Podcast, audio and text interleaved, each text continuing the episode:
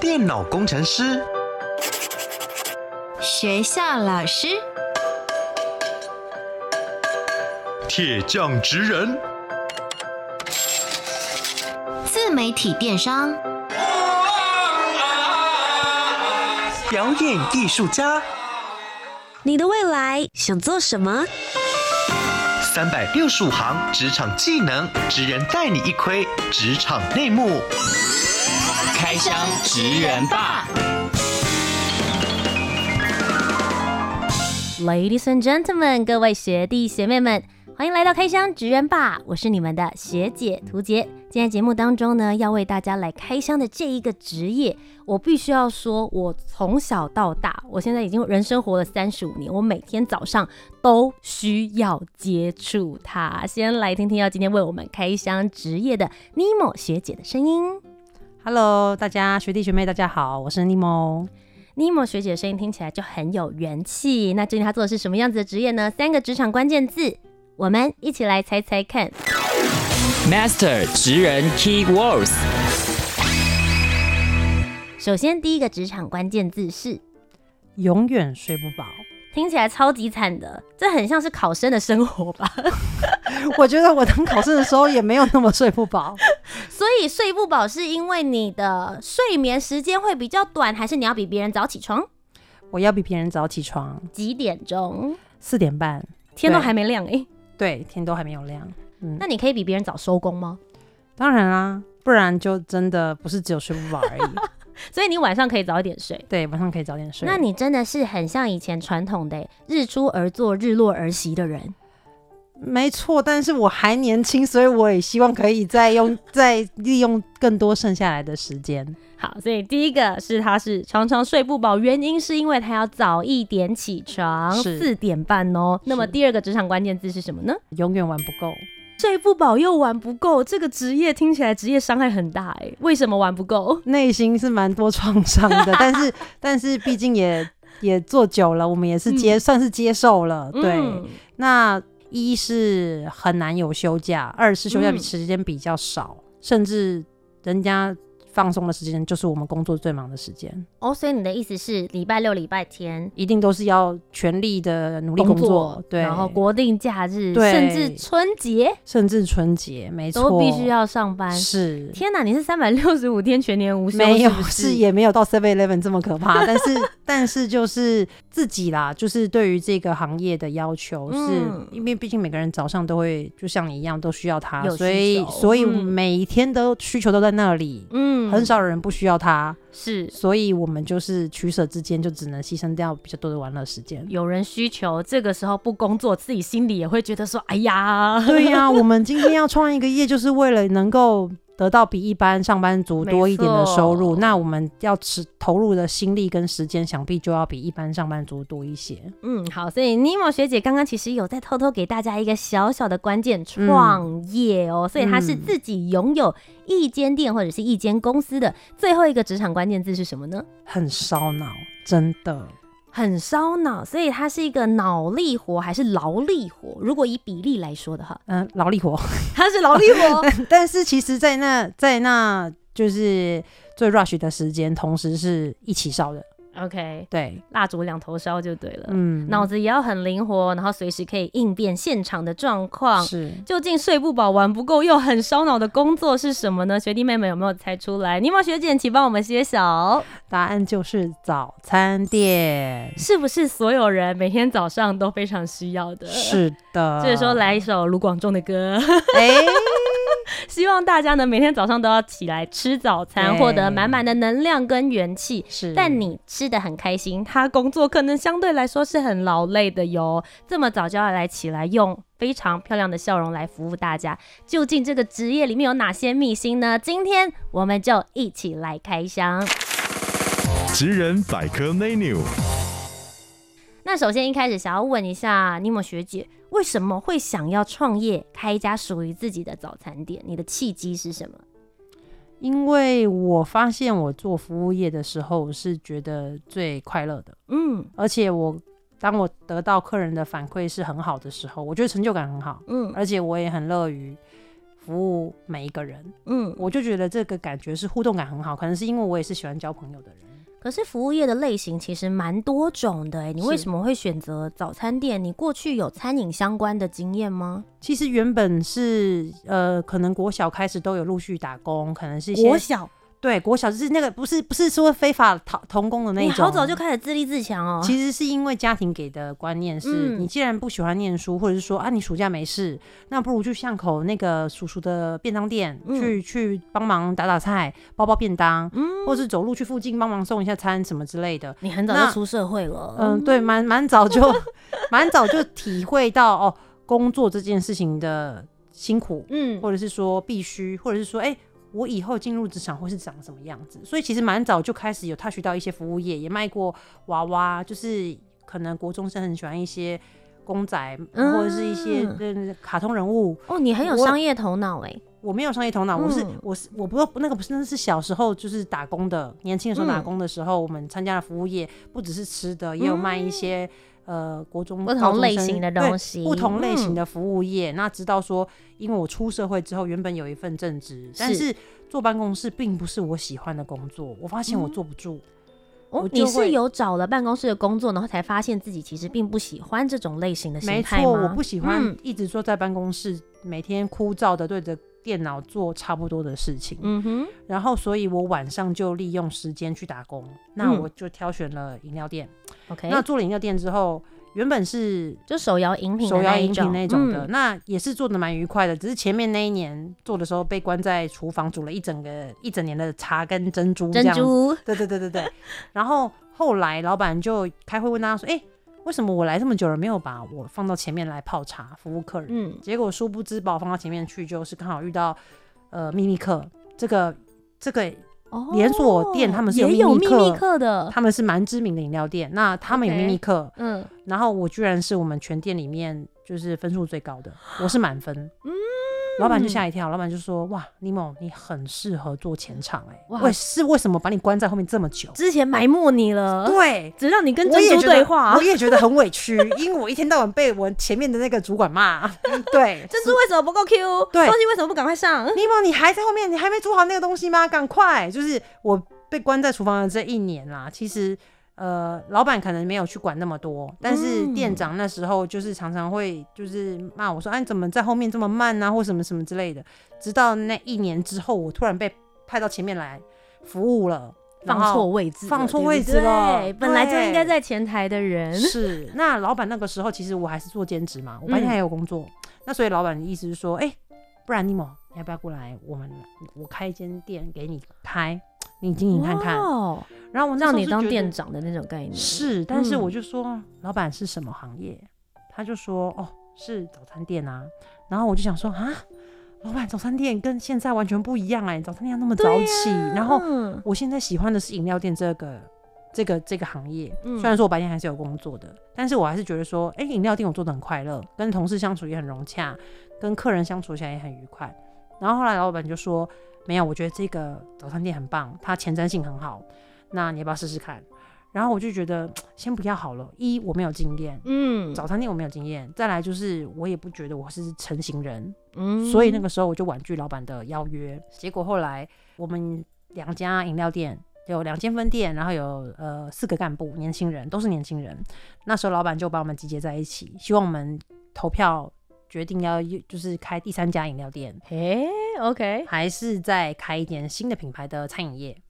那早餐店 他还是没有放弃这个理念，对，他其实根本就没有放弃。那只是说我们当然都选第三家饮料店，毕竟复制成功是容易的。是因为我已经很习惯，我不需要再重新上手另外一个职业跟产业了。是没错，嗯、我不需要重新学习，我的 know how 在饮料店这一块的根基已经很扎实了。但是我们知道结论啦，结论后来还是选择了早餐店。我后来还是在早餐店了。他其实只是挖洞给你们跳，哎。这这是假民主，就是请问你要选饮料店还是要早餐店呢？哇，大家都选饮料店吗？那我们就努力看看早餐店吧。是，他就是在挖掘我们的潜力，我们只能告诉我们自己，他是这么样的用心良苦。你好乐观。哇，那你们一开始决定要开早餐店的时候，因为早餐店有各种不同的形态跟形式嘛，有连锁的啦，加盟自己独立出来，有做外带式的、内用的。你们做的类型是哪一种？我们是呃加盟的西式的早餐店。嗯哼，对。所以那个时候是加盟西式早餐店，然后几个股东们大家就决定要开始一起做了。你们当时是怎么样子来做工作分配？谁先学哪一项？因为跟原本你们会的饮料店的事情完全不一样啦。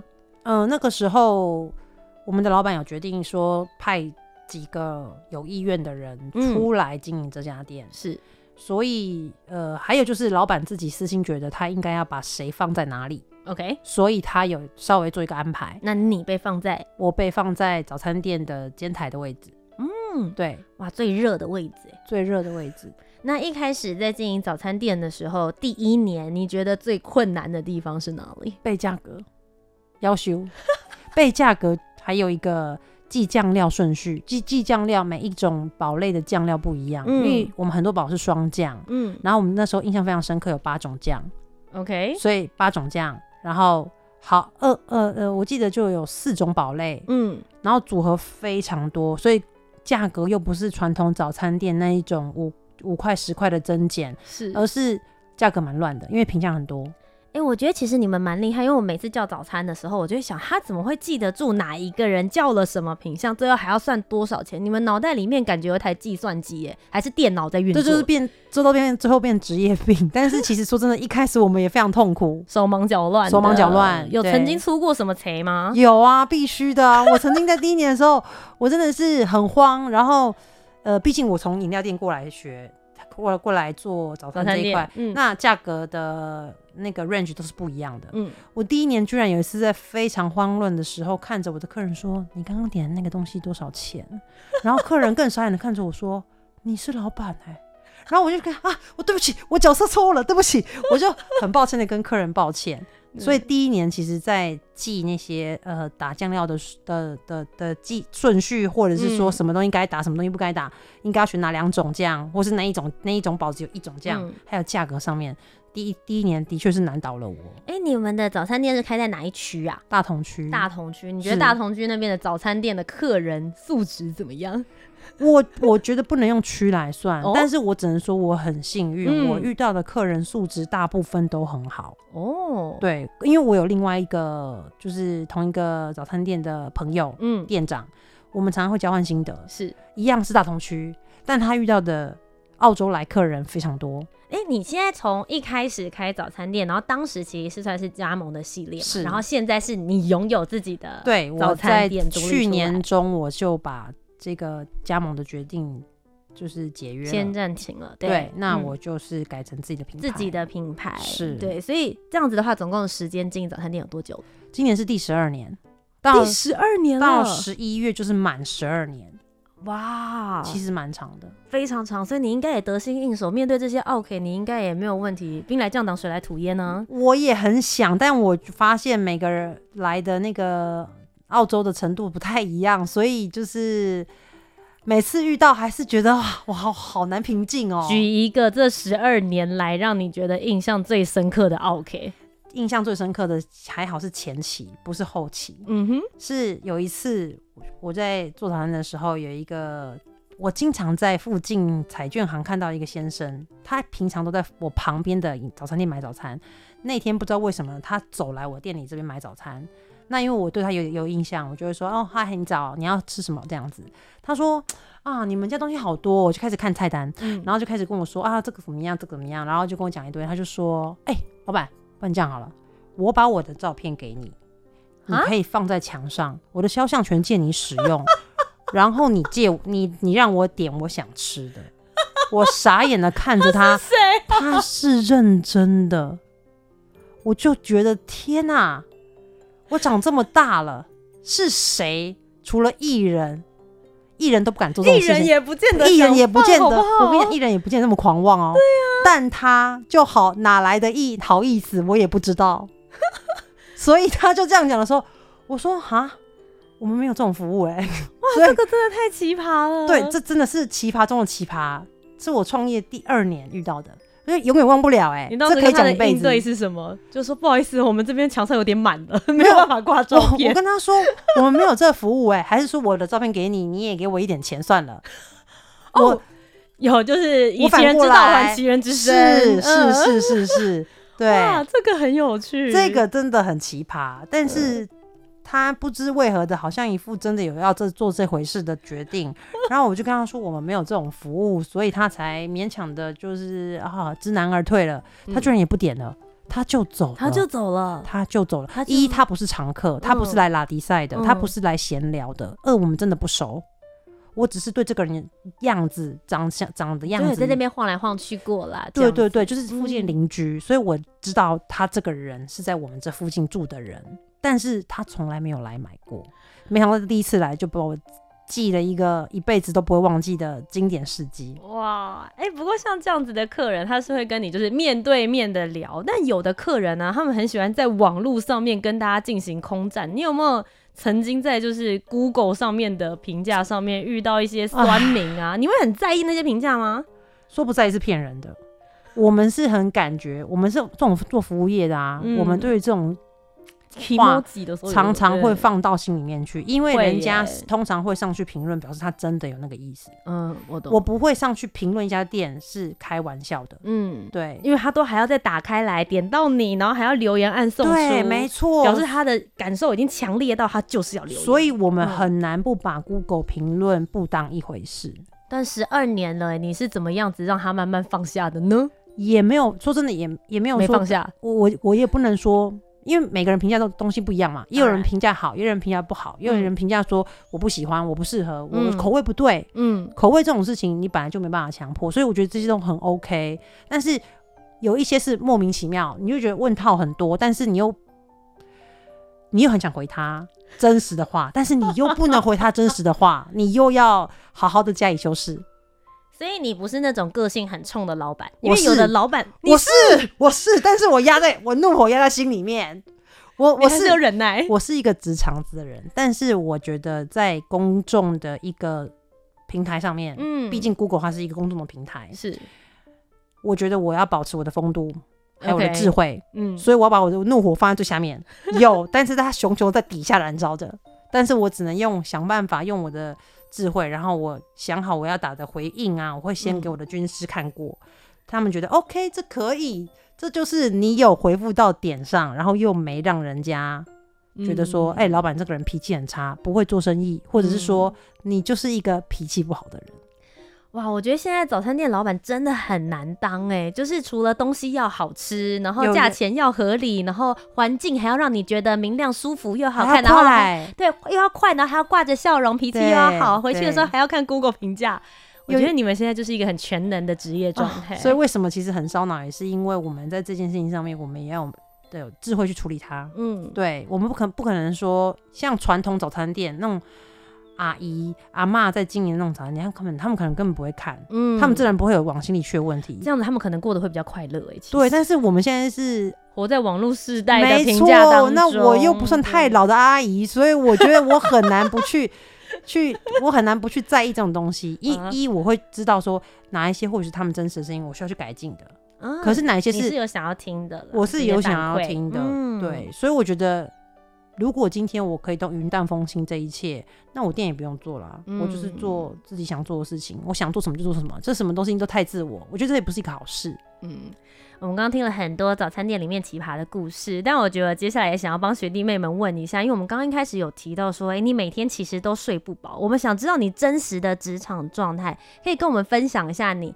一早起床之后的一天，就是如果你在开店的过程当中，大家会经历的职场时间状态，你要做些什么样子的事情？备料啊，等客人等等，可以跟我们分享一下。可以，就是四点半起床嘛，你是要梳洗，嗯、你是要换衣服，嗯，那至少抓半个小时。那还好，我住的离店很近，所以我大概车程大概十五分钟就到了。那我今天十五分钟，等于是我其实并不是呃五点就需要。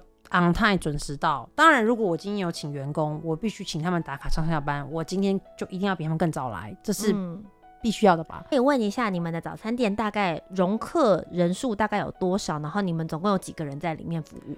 我们的客席是呃大约啦，嗯，大概二十个，二十个人。对，那员工其实是三个，三个人。对。那平日如果生意没有非常好的状态下，我平日可以两个或两个半，嗯，就是有一个人可以先走，哦，对，就 rush 的时间过了，他就可以先走，嗯，但是主要一定要两个人以上。OK，对，所以刚刚提到的是五点钟，然后你就会来到店里面准备开店。是是，是开店的时候是要进行，比如说打扫、备料。打扫应该是收店做的事情，所以来的时候嗯。应该是先检查一下店里面有没有什么东西是呃桌椅没有排列整齐，桌子有没有昨天没有清干净的部分，或者是说呃主要是以煮茶，嗯，早早餐店的红茶、奶红茶都是早上的时候煮的。对，嗯。因为红茶奶茶是每个人每天最常会点到的饮料，对，然后所以这两个是我们必须要煮的。嗯，那呃豆浆的部分我们就没有煮，我们就是直直接跟厂商叫现成的。嗯对，毕竟这东西比较敏感，我们就不要让客人去就是踩到这个雷，因为如果今天这个东西要煮下去啦，一来比较耗时间，二来还比较容易因为。呃，放在热水桶里面，水滴下去，造成变质的问题。嗯，对，所以这一块我们豆浆可能就食安啦，食安这一块也是嗯我们会在意的。所以我们早上来就是煮茶，嗯然后开始把我们的所有的器材就定位，嗯食材就定位，然后该包括该开机的开机啊，该开灯的开灯啊，该开的什么东西都把它开启之后，我们就开始做三明治。OK，哦，做三明治啊，是那个放在台上面，大家可以随时拿走的。没错，你早上就是要做三明治。对那依照你店里的生意量去制作，那有时候你就是呃量多一点的话，大概是要半个小时做制作。嗯那快一点，如果量少一点的话，其实大概十五分钟就可以制制作完成，剩下的时间就是等客人来。然后就是开启你一整天的工作这样子。通常人潮最多的时候会是什么时间？通常是七点半到八点半。我们店啦不能算生意太好，所以我大概 rush 的时间是七点半到八点半。但是我观察过大家平均最忙的时间大概就是七点半到九点之间之间，因为大部分的上班族要打卡那时间，嗯九点之后的 rush 程度就没像九点之前的那么多。嗯，所以七点半到九点通常是一个早餐店应该是最忙的时间。那你们通常会营业到几点？因为其实我觉得现在很多早餐店感觉都很像变成早午餐店了。是是是是，对因为因为其实还是有晚鸟工作者，所以他们比较晚起。这叫我妈，哎、我不知道，反正就是想要十点钟以后才吃早餐啊、对，甚至有些人人跟我、跟我说，哎、他十二点之后才起床。嗯，那我们店是因为幸福了吧？没错，他可能是工作到很晚，或是早上才下班的人啊，哦，对，夜间工作者，夜间工作者。对，嗯那所以就是我早上这边的部分是会卖到，以前一开始是到三点。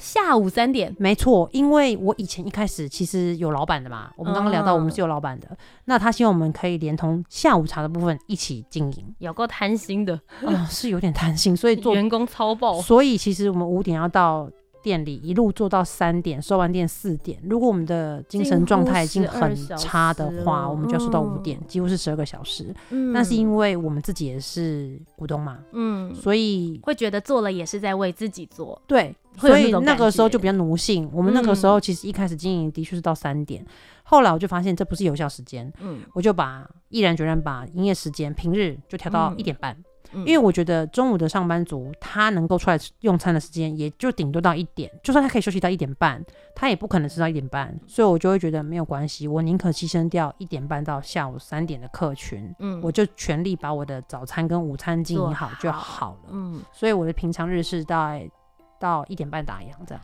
你刚刚有提到说，就以前是加盟，现在自己出来做，包含以前是有老板，现在自己是老板，你做了一些决策上面的调整。是你自己觉得做加盟跟自己出来做早餐店的品牌有些什么样子的不同？我以为有很多不同，就没有哎、可能我觉得是因为，呃，你前面已经有加盟的这个经基础经验，也嗯打底十年了，所以说真的是蛮长的。嗯我们只要一，我们找到的食材原料，一是呃安全的，二是口味好的，品质跟口味是我们最在意的两件事情哎、情。对，因为其实加盟的时候，他们有所谓的中央厨房，或者他们固定叫货的，你们只要跟他们讲，你们不用去挑选，但自己的品牌你就得自己去挑你想要的食材了。是是是，嗯那因为其实我们台湾是自由市场，所以我们今天做餐饮业的时候，很多业务会来拜访你，嗯，包含早餐供应商业务，哦，真的，咖啡豆的供应商业务，OK。所以其实我们在这十十年内也累积了蛮多。一些额外的早餐店供应商，嗯，那我们之前就有曾经啊，他们会送试用来啊，我们就会试试看嘛，搞不好了解一下外面市场，他们在卖的东西是什么，好不好吃，然后呃，是不是一个可以可以再额外增加进来自己的原本的品相里面卖的选择这样子，嗯，所以其实那时候我就觉得说，好，我们就试试看。你是一个蛮乐观的创业家哎、欸，因为我妈妈也是一个乐观的人，因为其实是因为。之前加盟的时候是被迫，有点被迫逼着要结束合约，嗯，是因为他们希望我们做了十年的早餐店可以再重新装潢，但是他要我们花的金额太高，哦，几乎可以再开一间新的早餐店了。是，所以我就觉得，欸，那刚好也可以问一下，所以如果学弟妹们想要开一家早餐店，通常像这样子开一间店的预备金应该是要多少？哦，坦白说，加盟的部分哦，嗯，最少都是一百万起跳。所以一开始啦，基底就大家至少认知，你至少要存一个一百万，你才有这个机会。那是我十年前、十二年前的资讯哦，所以、哦、现在可能更高了。但是因为我觉得现在毕竟大家也是蛮在推，就是想要创业啦、嗯。我觉得其实很多家加盟的一些餐饮业有不同的品牌啦，对，他他们也会想要就是尽量吸引人去加盟他们的品牌。嗯，所以我相信不可能会贵很多。如果说今天。你有很很有想法，很有经验、嗯。你本来就，譬如说你读餐饮科，你的爸妈曾经，你的身边的人曾经经营过类似的，的餐厅，嗯，这样的形态的店，你要花的钱绝对会少很多，因为你不用给人家加盟。嗯，可是你一旦要走入加盟，你要给人家的 know how 金，这个其实就是你要买他的 know how，嗯，你要买他的品牌，你要买他所有的流程。嗯，但是你也相对省事很多。嗯，所以我觉得一百万是一个比较基础的金额。是。但其实刚前面我们有提到的早餐店要早起，工时又很长，偶尔还要再遇到一些无微不微的客人。对、嗯，那为什么你会愿意做十二年？支撑你下去的动力是什么？或是你的成就感是来自于哪里？嗯，我觉得我十二年来，当然是因为有赚钱才能做十二年，没有赚很实在，很实在，亏钱的生意谁要做？亏钱生意谁要做？对不对？亏钱的生意，其实那个经济部他们有统计，就是创业第一年就收掉的人非常多，比例非常高。嗯，那我既然能够做十二年，一定是一我一定有赚到钱，多不多我们不好说，但是我没有饿到，我没有饿到死活不下去，这是第一个，嗯，这绝对是最现实的第一个问题。第二个问题是我收获了非常多友情，嗯，好客人变成好朋友，对，这是我觉得我做早餐店呃最大意外的收获。嗯，对，我一次收获了，不能说一次啦，我在一个时间一个短时间内我就认识了诶、欸、四个好姐妹。嗯，那到现在还是非常要好的，这是我觉得我开店收获最多最大的。这个珍贵的友情是很难用金钱衡量的嘛。嗯、然后现实的层面当然就是不外乎是钱啊。嗯，那那钱能够做自己喜欢做的事情，那就是很棒的事情。嗯，但是我觉得每个人对于满意的薪水金水金额不是一样的。嗯、对、嗯，那可能是我比较容易满足啦。我觉得这样就 OK 了。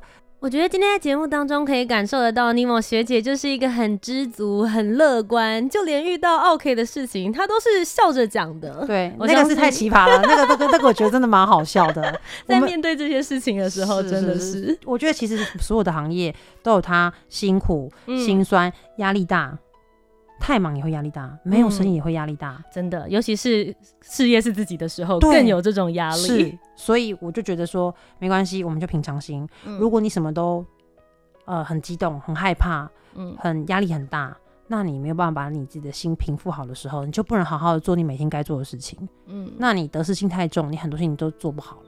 是，今天非常谢谢尼莫学姐来到开箱职人 BAR 当中。最后这边，如果大家想要去早餐店吃饭的话，请问早餐店在哪里？店名叫什么？告诉我们在 Google 上面可以怎么找到你？啊、呃，我们的店名是酱肉汉堡。因为我很任性，我觉得那个去年的那个某 YouTuber 他拍的那个酱肉哦，九天嫌你酱肉那个实在太有趣了。加上因为我自己又成、嗯、呃，其实很喜欢狗猫啦，嗯、我就有一个意向的画面是哦。肉从天上降落下来，然后我们家的狗猫 一个去一狗去要接去接住，然后猫想要挥，想要从中作梗去挥，所以我的店的形象其实就是一个狗狗跟一只猫。嗯，我们有请壁画师在我们的后面画一个这样的壁画的概念，所以为什么叫酱肉？很多人说哈，应该是。应该是那个酱汁的酱吧？为什么是降落的降？我说我就是要叫降落的酱啊，我就是要叫降落的酱啊。我是老板，我决定我的品牌名称。没错，我就是要任性。人生能够好好的任性的机会不多呢。是，今天非常谢谢妮梦学姐来到我们的节目当中，谢谢大家，谢谢。那么各位学弟妹们，我们今天就要下课喽。我是你们的学姐涂洁，我们下周节目再见，拜拜。拜拜。